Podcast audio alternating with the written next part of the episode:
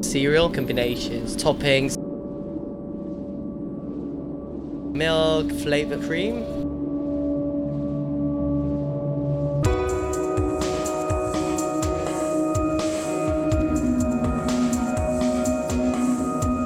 It's basically a cereal cafe where you can get, besides of course like coffees, teas, um, hot chocolates, milkshake, you can actually get bowls of cereal from all over the world.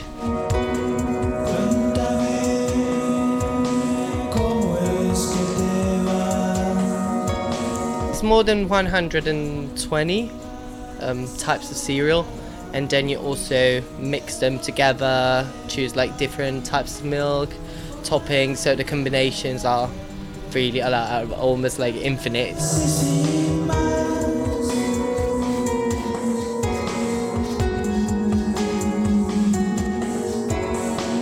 It's never just for breakfast. Uh, We got we get people at all the time.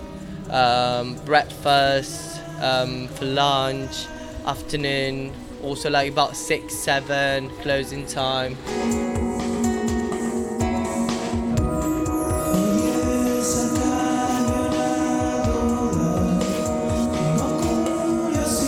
Some people that maybe have been far away from home for like um, years and they just want to get here to see if they can find the cereal that they used to have when they were kids.